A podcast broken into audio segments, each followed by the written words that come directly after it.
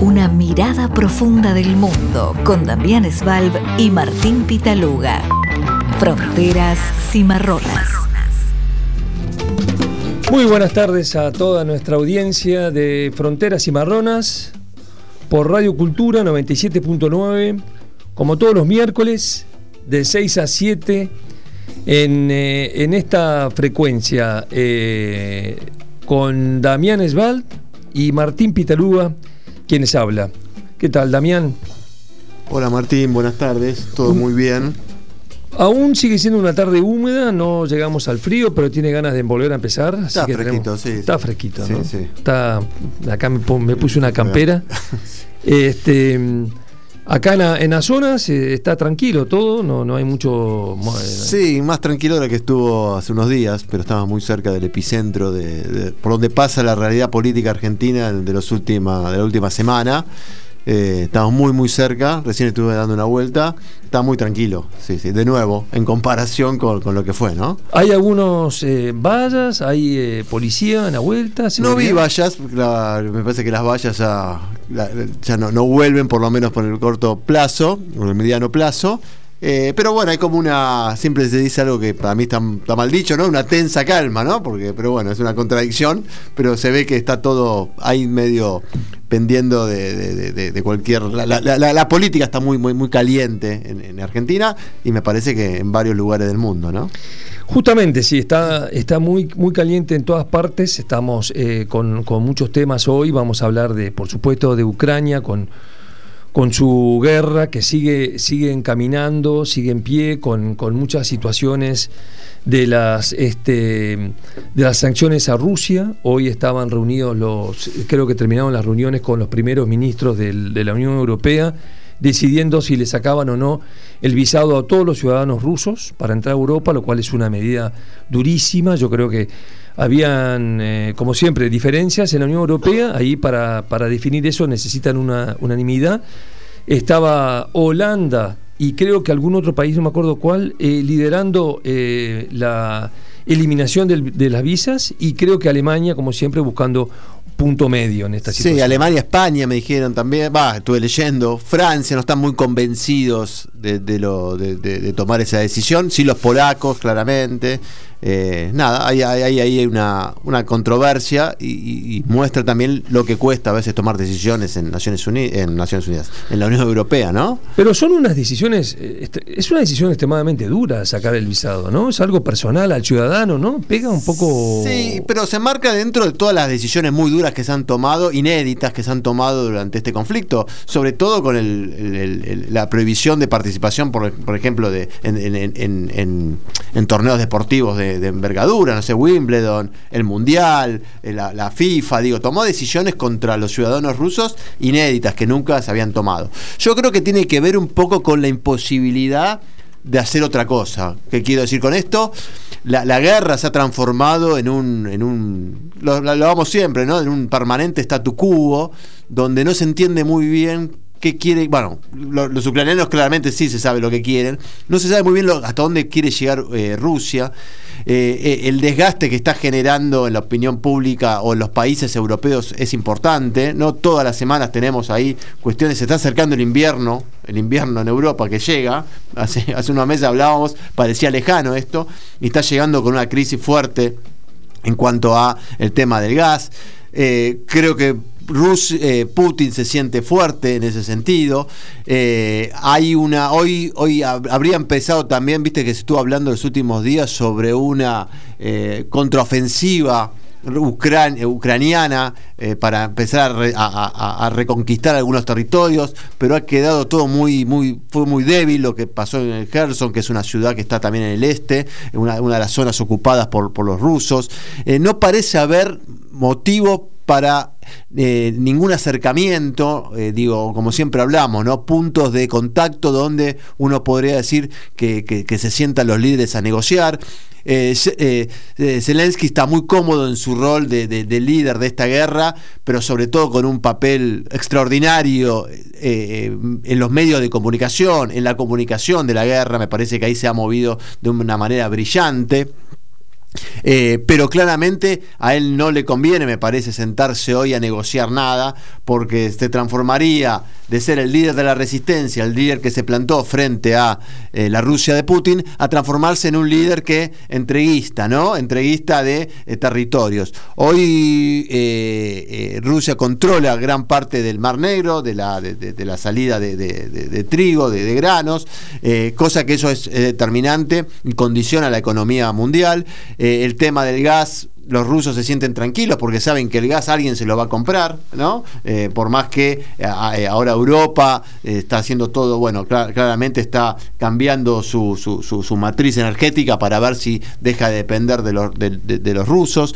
y me parece que en los últimos días ha pasado toda la atención otra vez a, a, la central nuclear de Zaporizhia, ¿no? Zaporizhia, ¿no? Donde, donde te acordás que al principio de, del enfrentamiento se hablaba claramente del peligro nuclear. Se trata de la tercera planta nuclear más grande de Europa, son, son seis reactores. Controlada por los rusos. Ahora controlada por los rusos. Eh, las denuncias son que desde ahí los rusos eh, eh, atacan atacan a, ciudades ucranianas, los ucranianos responden sobre ese, mismo, ese mismo territorio, lo que podría estar poniendo en juego de una manera muy peligrosa la, o, dar lugar a la posibilidad de un accidente nuclear. ¿no? Y de accidentes nucleares uno sabe que la energía nuclear es muy... es, eh, eh, eh, es, pura, digo, no, no, no, es contaminante, pero sí el gran riesgo nuclear siempre son la posibilidad de accidentes. El más conocido fue el de Chernobyl y el menos y otro que no, no fue tan grave fue el de Fukushima en, en, Japón, ¿no? Eh, que se dieron accidentes. Entonces, hoy en día la, la, ONU, la, un equipo de inspectores de Naciones Unidas viajó al lugar eh, para tratar de controlar la situación. Hay denuncias de que los rusos la han rodeado de explosivos. Nada, han puesto todo para que los ucranianos claramente no la puedan, no, no, puedan devolver sus, ataques, cosa que violaría claramente las leyes internacionales. Pero bueno, eso me parece que no está muy en juego. Eh, este, este, equipo de inspectores va a evaluar los daños en las instalaciones. Eh, el director del organismo, el argentino Rafael Grossi, eh, esta semana dijo, anunció que, llegarán a, a Zaporilla eh, estos, estos nuevos, eh, estos inspectores para, para, controlar todo eso. hay un temor fuerte sobre eso. Eh, las, denuncias son cruzadas, pero me parece que a seis meses de la guerra, hoy la, atención se eh, centra sobre, sobre, esa, sobre esa región.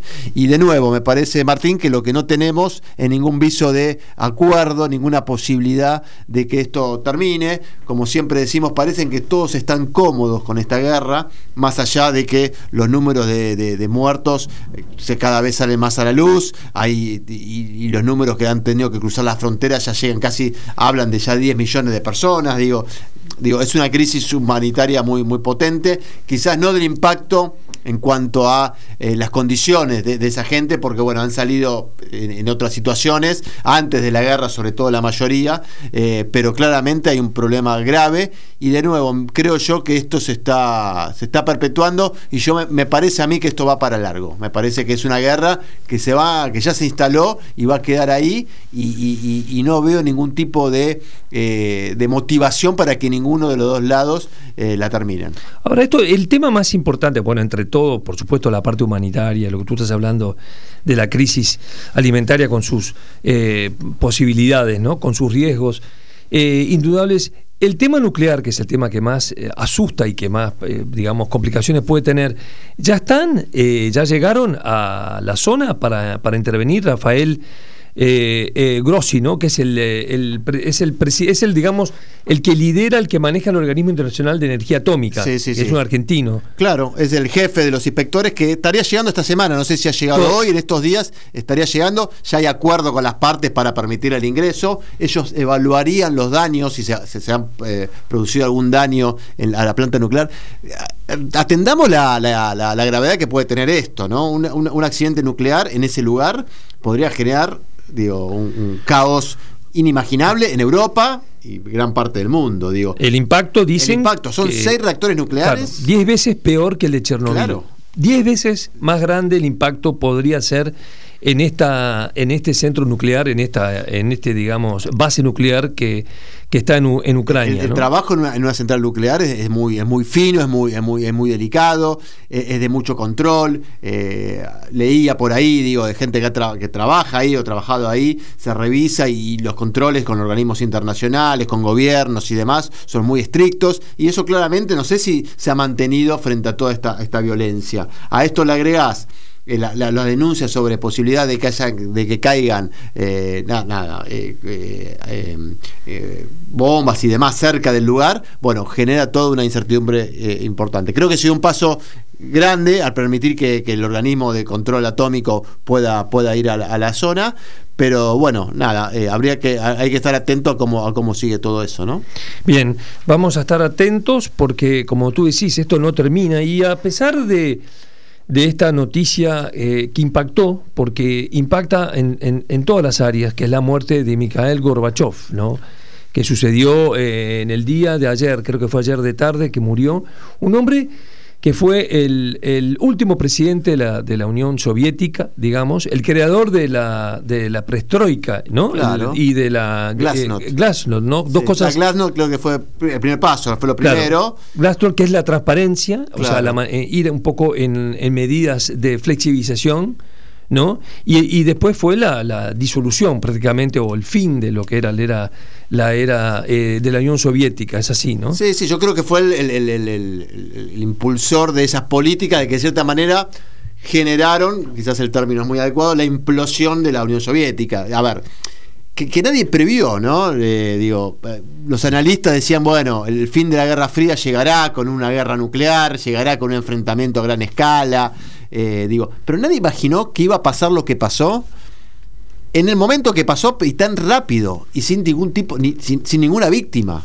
sin, sin ningún muerto, ¿no? Obviamente, Guerra Fría gener- hubo enfrentamiento, hubo violencia, pero digo, cayó un imperio, ¿no? Una de las partes que dominaba el mundo durante 40 años después de la Segunda Guerra Mundial, casi de la noche a la mañana, ¿no? Obviamente que primero fue la caída del muro y después fue todo el proceso que terminó la disolución de la Unión Soviética, que tanto impacto tiene hoy con la, crisis ucraniana, ¿no? La semana pasada hablábamos, se cumplió 31 años de la de la independencia ucraniana, que coincide claramente con la disolución de la Unión Soviética. Pero lo que te quería decir es, sí, eh, Gorbachev es el símbolo claro, un hombre central en la historia del siglo XX. Digo, la, la- estructura internacional cambia pocas veces en la historia, cambia las guerras mundiales. Y cayó también, cambió también cuando el mundo pasó de ser bipolar, de ser la Guerra Fría, a un mundo dominado que duró poco por Estados Unidos, ¿no? ¿Te acordás? El fin de la historia, Fukuyama. eh, Exacto. las democracias liberales ganaron la, la guerra, el mundo. Que Los de verdad 90, pasó, ¿no? ¿no? Esos fueron los años Ajá, 90. Se amplió los países democráticos. pare- eh, La, la- operación contra Kuwait para sacar a Saddam Hussein, también recordarás. Una, una alianza internacional que para, para partidos, eh, eh, per- per- perdón, países árabes y musulmanes se aliaron a Estados Unidos. Un montón de países de la ex Unión Soviética y aliados de la Unión Soviética se incorporaron a la OTAN, a la Unión Europea. Hoy, hoy escuchaba el dato, hasta 1989 la OTAN tenía 16 miembros. ¿no? O sea, durante la Guerra Fría, el momento de más tensión con el Pacto de Varsovia, tenía 16 miembros. Hoy tiene, si se incorpora Suecia y Finlandia, si finalmente se incorporan, 32. En época se supone de paz. ¿No? Increíble, cosa que Eh, se duplicó, se triplicó. se triplicó, de los cuales hoy también decía, hoy escuchaba, 10 son de ex eh, repúblicas que estaban eh, eh, relacionadas con la Unión Soviética. O sea, ex provincia de la Unión Soviética. Claro. Ex, No, ex eh, repúblicas. eh, eh, repúblicas tres, pero después estaba Polonia, Hungría, países satélites, Ah. que eran los países del Pacto de Varsovia, ¿no? Lo que te quiero decir con esto, la guerra de Ucrania de hoy la entendemos también en función de ese proceso, ¿no?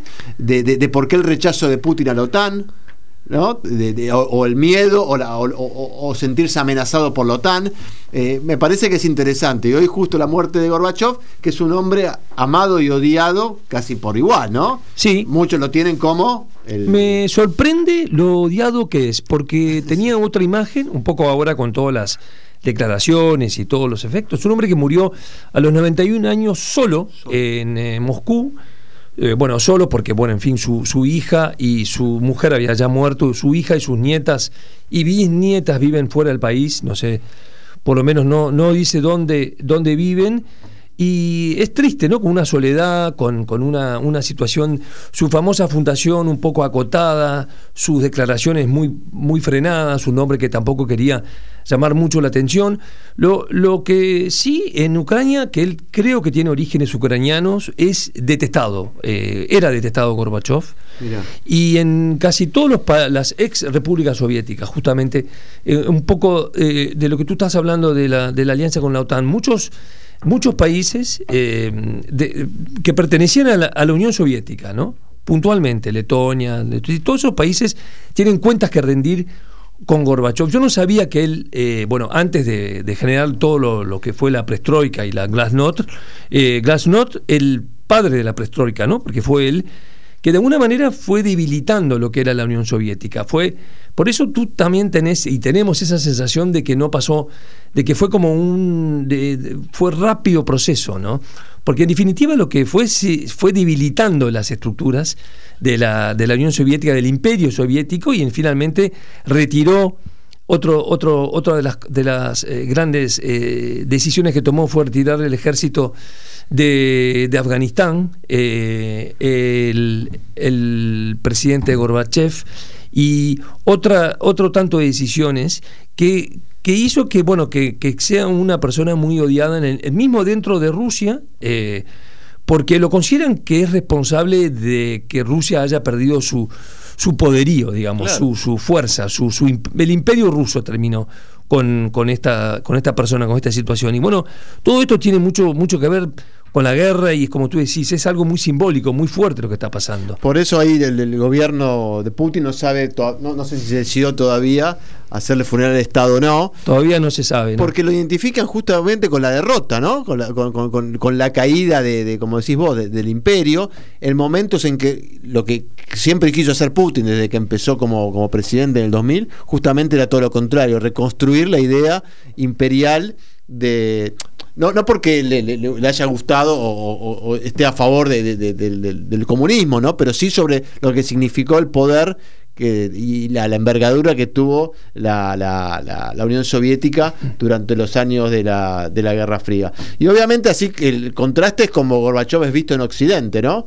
Como un hombre que tomó la decisión de, si se quiere, abrirle la, abrir la puerta a, millones de personas en la Unión Soviética para que se incorporaran al mundo, para, para incorporar a Rusia finalmente a, a, lo global, a la globalización, la famosa foto del McDonald's en la Plaza Roja como símbolo. O, hoy recordaban también, en, algún lado escuché la, publicidad en donde Putin, perdón, la de Gorbachev, es eh, de Pizza Hut.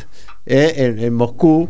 Eh, eh, digo, nada, eso simbolizó. Lo, peor de, la civilización occidental, ¿no? bueno, pero digo, pero eso, eso relacionado con la idea de democracia, con la idea de libertad, con la idea de apertura, con la idea de globalización, frente a lo otro, ¿no? La, la, idea de sacar de, de, bueno, darle independencia, bueno, a un montón de pueblos y demás.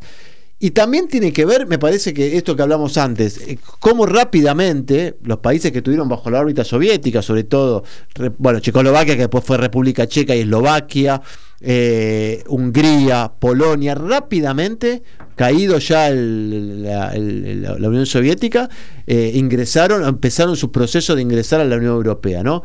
Había como una sed de muchos países de liberarse obviamente lo que fue la Guerra Fría fue muy, muy, muy conflictivo para, para, para, la Unión Soviética. Mantener, mantener sus países aliados, sus satélites, generó mucha muerte, mucha destrucción. La, primavera de Praga, digo. Digo, fue un proceso bastante violento. Entonces, para Occidente, claramente, eh, Gorbachev significa otra cosa de lo que significa hoy para Putin, que es una figura claramente incómoda para el gobierno actual de Rusia, ¿no? Es incómodo. Sobre todo en este momento. Claro, pero en, definitiva es, importante estudiarlo, eso nos, olvidamos muy, muy rápidamente. O sea que Gorbachev en definitiva lo que, lo que él quiso fue eh, permitir como flexibilizar lo que fue la prestroika, ¿no? No, no, no fue su intención disolver, como hizo Yeltsin, eh, la Unión Soviética, sino eh, cambiarla, cambiarla, mm, digamos, reformarla, reformarla. económicas con una, economía colapsada y eso que hablamos de Chernobyl, no el accidente de Chernobyl ¿Y fue durante el gobierno de Claro, fue en el 86, si no me equivoco, 85, 86. muestra también la, ineficiencia o la, lo, obsoleto de el, sistema el sistema económico y el sistema de, gestión de la Unión Soviética, ¿no? Muchos ponen a ese, a ese accidente Chernobyl como el punto de, no retorno de lo que de la Unión Soviética, ¿no? Frente a esto, como decís vos, lo que quiere hacer eh, eh, Gorbachev no es justamente disolverla, pero sí hacer cambios profundos de la estructura económica. ¿no? transformaciones. Ahora, evidentemente fue un efecto dominó, como dicen en el diario El País, y trajo lo que fue el derrumbe de todas las otras sociedades comunistas de Europa del Este, ¿no? Como como decimos, Rumania, Bulgaria, Checoslovaquia, todas siguieron y se, y se terminaron. Eh, entre, entre muchas declaraciones de condolencias y de, una muy importante es la de Angela Merkel, ah, ¿no? que ella dice con, con, mucha emoción de que le cambió la vida, ¿no? de que justamente ¿no? que Gorbachev le cambió la vida. Eh, no nos olvidamos que Angela Merkel eh, es este, nacida en Alemania del Este y, educada en Alemania del Este. Así es. Y ella, ella vivió de, esto de, muy cerca. Eh, se lo critica también, eh, bueno, muy querido en Occidente, tenemos estas declaraciones también del presidente Macron, eh, muy emocionadas, el hombre que terminó con eh, la Guerra Fría, fue un hombre que recibió el premio Nobel, a su vez en el año 90, justamente, ¿no? Eh, un, hombre de paz, porque evitó... de alguna forma el desarme también ayudó al desarme nuclear o, una parte de él. ¿no? Sí, por lo menos un desarme y un acuerdo, ¿no? De, de control de nuclear, sí. O sea, se lo ve como un hombre que, logró eh, desde muchos puntos de vista muchos avances en, el mundo. Es odiado en Ucrania en este momento, en plena guerra, porque también reconoció, eh, es esta ambigüedad eh, característica, ¿no? la invasión, la anexión de Crimea por parte de Putin. ¿no? Ah, es, es, es complejo, ¿no? Hay que entender quizás ahí se entiende un poco la idea de la gran Rusia o eh, o cómo existe la popularidad de hasta por lo menos hasta que se, sabe ¿no? de, de, Putin. Claro. Quizás no ahora, ¿eh? pero que, tuvo Putin hasta hace unos años, ¿no? Es que claro, eh, es que, Putin de cierta manera cuando asumen el 10 años después, en el 2000, es como que empieza a reconstruir lo que el poder que habría perdido o habría entregado Gorbachev, ¿se entiende? Digo, entonces en ese sentido Putin se transforma en eso, en ese símbolo. Eh, y bueno, obviamente Crimea siempre estuvo mucho en, la cabeza de los, de, los gobernantes y sobre todo de, los rusos y de los ucranianos, ¿no?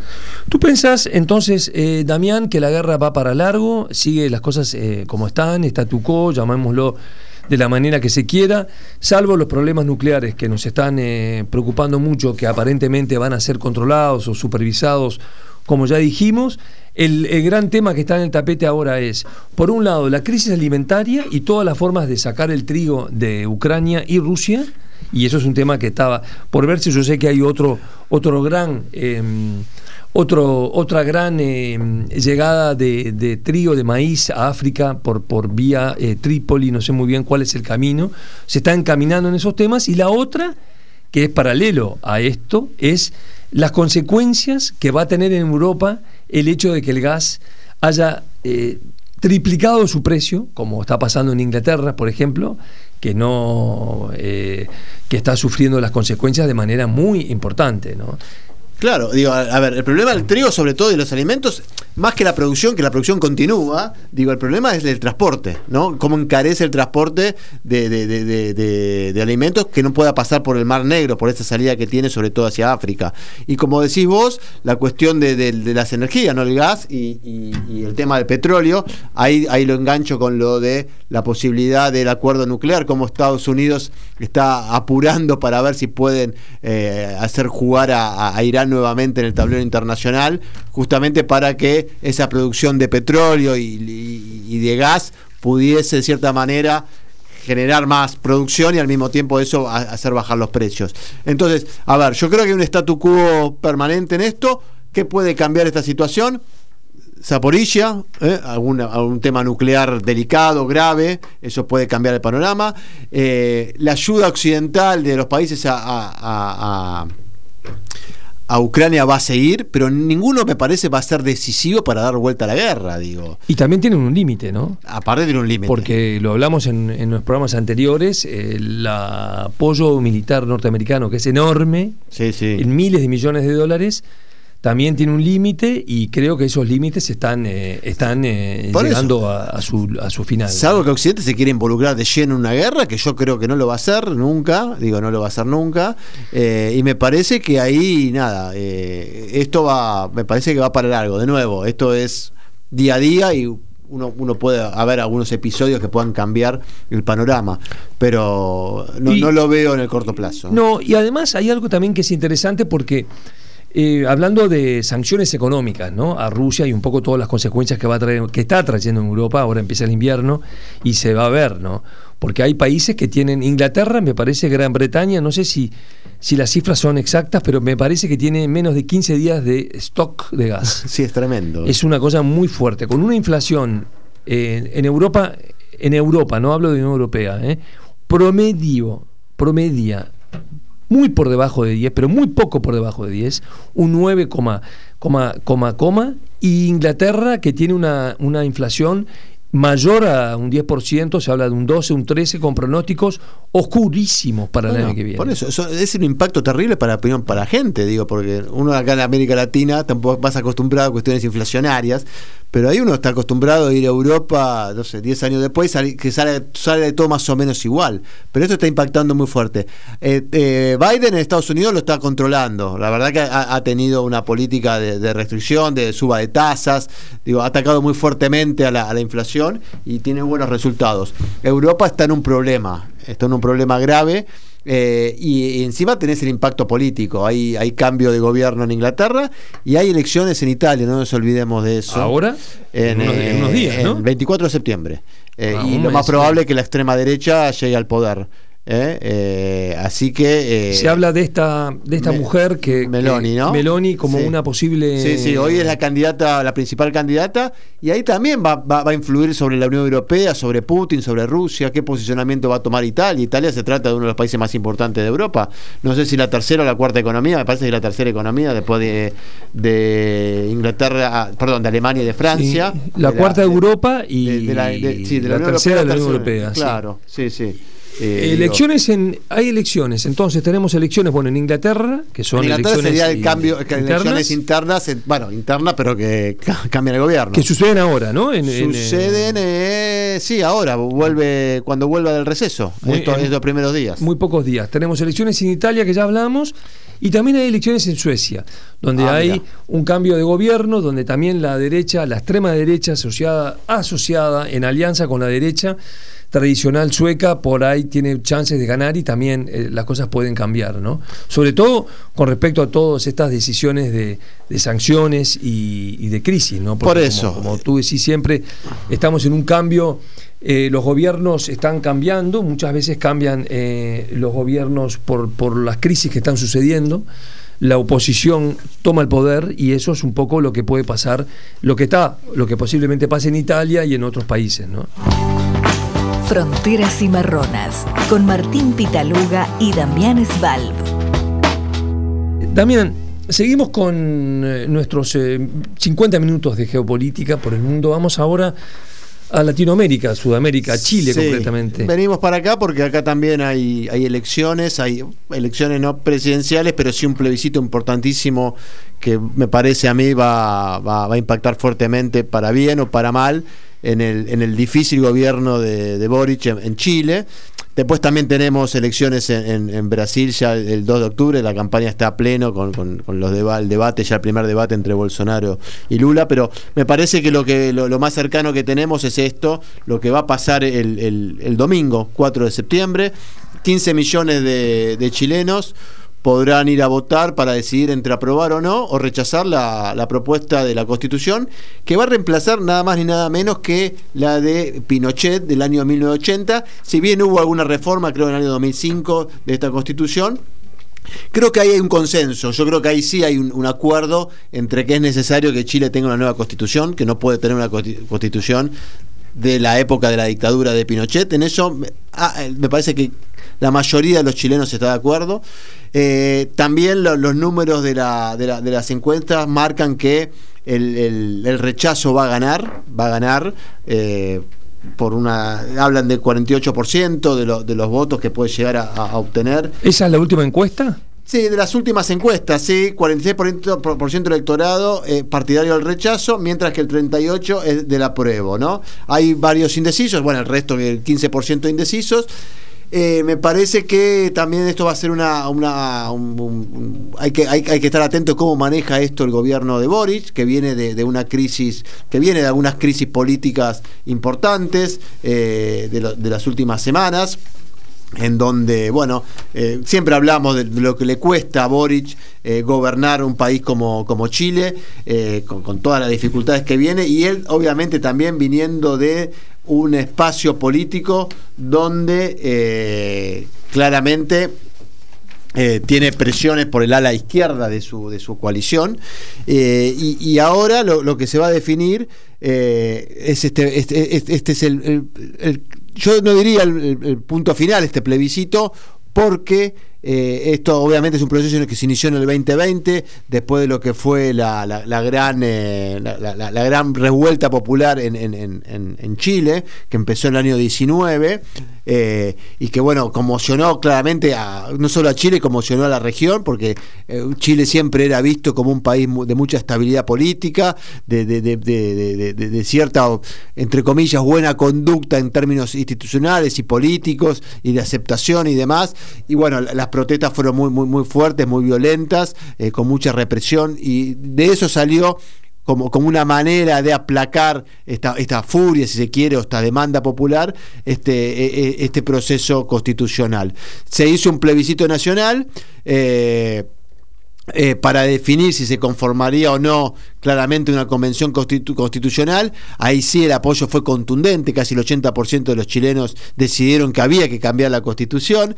Después el proceso, el proceso de, eh, de, de, de, la planificación de la constitución, del constitucional, la convención constitucional, me parece que ahí sí se, se vieron más las diferencias. Que duró un año, se que duró un año, en un año, digamos. Eh, y yo creo que tuvo que ver justamente porque fue consecuencia de este estallido social, lo que digo, y, eso influyó mucho, obviamente, primero en el triunfo de los constituyentes, que fueron en su mayoría claramente con un posicionamiento ideológico cercano a las demandas de apertura democrática y de derechos eh, plena prácticamente en un, en un país acostumbrado, o por lo menos de los últimos 40, 50 años, acostumbrado claramente a, eh, otra, a otra cosa. Eh,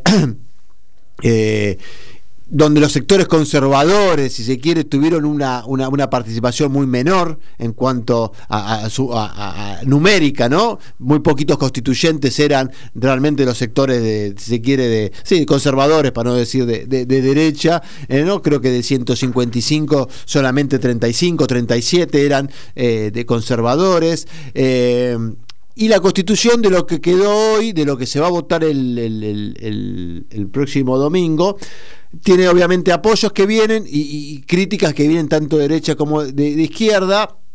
Eh, mucha, la, mayoría la considera mejor que la de 1980, digo, no, no creo que sea muy difícil eso, eh, pero necesitan modificaciones, ¿no? Eh, creo dicen que todavía mantiene algunas cuestiones que, no pueden superar algunas desigualdades muy profundas dentro de la sociedad chilena los sectores, digo, la izquierda se, se quedó corta en cuanto a las reformas y la derecha dice que lo que viene, si se aprueba esto, será, hay una palabra ahí que, tengo que anoté, apocalíptico, ¿no? Digo, como el gran miedo a que esto se, que, Chile se transforme, eh, nada, en, un caos, en una anarquía Chavista, ¿no? Que lo comparan siempre, con Venezuela. Sí, sí, O, Bolivia, digo, con la, con la constitución tan, tan, tan, tan abierta de Bolivia. Entonces, vos tenés ahí e, esta idea de eh, eh, estas tensiones que hay y que se de la sociedad chilena que se van a expresar el domingo, ¿no? En el debate uno de, las, de los digamos de los temas que divide más es el tema del Estado plurinacional, ¿no? Esa es una de las cosas que complica más eh, las definiciones, las decisiones, es así, ¿no? Eh, Sí, lo que pasa es que ahí no tiene, por- hasta donde yo pude averiguar un poco, no es al estilo, digo, de lo de la, potencia y la fuerza que tuvo eso, por ejemplo, en casos como el de Bolivia. Eh, sí, claramente. Yo creo que hay una cuestión muy semántica también de todo esto. Me parece que lo ayuda, lo, que asusta, sobre todo a los sectores conservadores, es eh, eh, el, tema justamente de la, de la semántica, ¿no? Eh, por ejemplo, dice la, nueva constitución se basa en una democracia donde el poder reside en el pueblo por y para el pueblo. Y pone mucha atención en la transparencia, la igualdad, la libertad de pensamiento y de, expresión. Habla de procedimiento de democracia participativa, que están ausentes en esta constitución, eh, iniciativa popular por ley, o sea, le da al pueblo, ¿no? A lo, que podamos entender por pueblo, una participación muy fuerte en entidades territoriales, eh, a, a los pueblos y naciones indígenas. Digo, hay claramente un cambio profundo en cuanto a lo que era el anterior. Ahora bien, ¿qué significa esto? Nada, no, digo, para llevarlo a la práctica no necesariamente puede significar lo que muchos están pensando, ¿no? Sobre todo de nuevo, los sectores conservadores. Pero Y- bueno, eso en la práctica eh, se verá. Pero me parece que ahí va a haber que eh, si, si, si finalmente es rechazado, me parece que ahí va a haber van a tener que aclarar un poco más a qué se refieren con todo esto para llevar si quiere tranquilidad y que pueda ser aprobada. o sea, volverse a juntar, volver a trabajar Sí. sobre la, No. el, el proyecto. Claro, digamos. desconozco cómo sería el sistema, porque obviamente esto lo decidió una convención constituyente que fue elegida para, para hacer esto. Y lo hizo de forma democrática y constitucional, si se quiere. Supongo que va a ser un acuerdo general de partidos políticos donde van a decir eh, reformar el, preproyecto, ¿no? Digo, o por lo menos aclarar algunas cuestiones del preproyecto. Si no, no va a salir esto. Y yo creo que lo que menos quieren todo, ¿no? De derecha a izquierda es que esto no salga. Yo creo que Chile necesita una nueva, una nueva constitución. Eh, y, y- y el tema de lo que vos decías, ¿no? Eh, habla de un Estado plurinacional e intercultural eh, y al mismo tiempo único, indivisible, basado en la igualdad y no, la no discriminación. De nuevo, suena muy potente y muy fuerte para un país como Chile. Ahora bien, ¿qué significa esto? En, Bolivia podemos hablar de lo mismo y sin embargo es un país, digo, que, que funciona a ver, con, con- absoluta. no se transformó en un caos, ni mucho menos, ni una anarquía, ¿no? Los gobiernos pasan y, y se gobierna, digo. Pero bueno, nada, uno entiende también las susceptibilidades que esto despierta en los sectores y de derecha, ¿no? por- de derecha y también de centro, porque por ejemplo el tema de la que lo hablamos en nosotros en, el- en un podcast que hicimos Sí. sobre la Constitución, que lo recomendamos a, a Sí, todos ya que nuestros- estamos, ya que estamos, de propaganda. que sí. fue muy- que es muy bueno, que co- con el que entrevistamos a, a dos eh, especialistas, sobre todo, eh, bueno, Roberto Saba y, y Guillermo Vilancio, sobre el tema de, de Chile, y acá sobre la constitución, sobre la redacción. Y, si- y hablamos en ese podcast sobre el- los sistemas de justicia indígena, ¿te acordás que era como una, eh, como si fuera un paralelo a la justicia? Y eso se, se aclara, hay mucha desinformación, esa también es la verdad, ¿no? Porque ¿quién lee? Son más de 500 artículos, ¿quién sabe y quién está al tanto con más precisión? Y, las noticias van y corren y se llevan, ¿no? Hoy con las redes es muy, es muy difícil. Sí, eh, está muy, está muy eh, se, se- se- se ha complicado el debate, ¿no? Me parece que, que Sí. de, de- de- de- de- de poder diferenciar cuáles son opiniones sólidas, basadas en, en- en- en cosas concretas y cuáles Y, no. Por ejemplo, en el caso de la justicia indígena, siempre después se aclara que la justicia indígena solo se haría- aplicaría Claro. a miembros del mismo pueblo, sería voluntaria y no tendrá competencia respecto a los delitos penales. O sea, Claro. ahí está aclarando, ¿no? Pero Bueno. claro, falta eso. Bueno, por eso. Falta la, la- la- la aclaración. Yo creo que ahí, digo, lo, lo que va, va a pasar, si gana el rechazo, ahí, digo, va a haber un nuevo proceso, no sé si, si constituyente, digo, con acuerdo de partidos, para tratar de justamente aclarar este tipo de cosas. Si gana la prueba, claramente Chile va a tener una nueva constitución en estos términos. Boric ya abre el paraguas, dice que no quiere hablar ni de vencedores ni de vencidos. Eh, me imagino que su estrategia va a ser la de eh, unir, ¿no? Me parece después de años tan de tanta de tanta conflictividad. Y Eh, sigue el conflicto en el sur. Bueno, sí, claramente. Sigue sí, el conflicto sí, sí. eh, complicado en el sur, violentos. está, está muy mal, que inclusive violentos de, gente que desprecia a los, a los convencionales indígenas que trabajaron en, esta constitución, ¿no? Sí. Hubo, eh, un incidente con esta semana, la semana pasada, con la ministra de Desarrollo Social de Chile, ¿no? Que tuvo que renunciar. Exacto. Eh, Primera renuncia al gobierno de Boric. Sí, cuando se supo que intentó un contacto con un líder mapuche radical, ¿no? Entonces ahí fue toda una crisis. Eh, que, bueno, terminó con la renuncia de, esta, de esta funcionaria.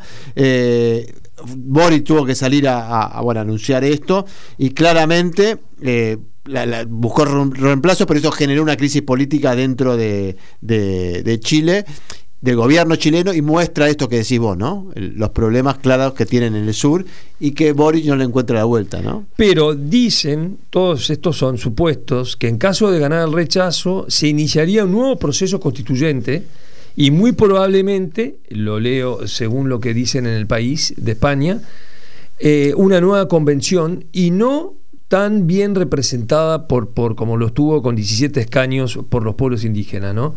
Es uno de los temas que volvería a plantearse, ¿no? Es una va a generar mucha polémica eso, sobre todo esto de la forma en que se haga, ¿no? Porque de nuevo eh, tenés que reiniciar un proceso y ahí bueno va a ver por qué este proceso sí. Lo que pasa es que vos tenés que salvar de alguna manera la, la Constitución, la reforma esta, no podés pasar dejar pasar la oportunidad de, esto, porque esto no, no, es una cuestión de todos los días, ¿no? Una, una reforma constitucional.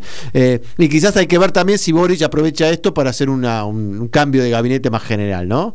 Si hace, lo utiliza como un relanzamiento de su gobierno ¿eh?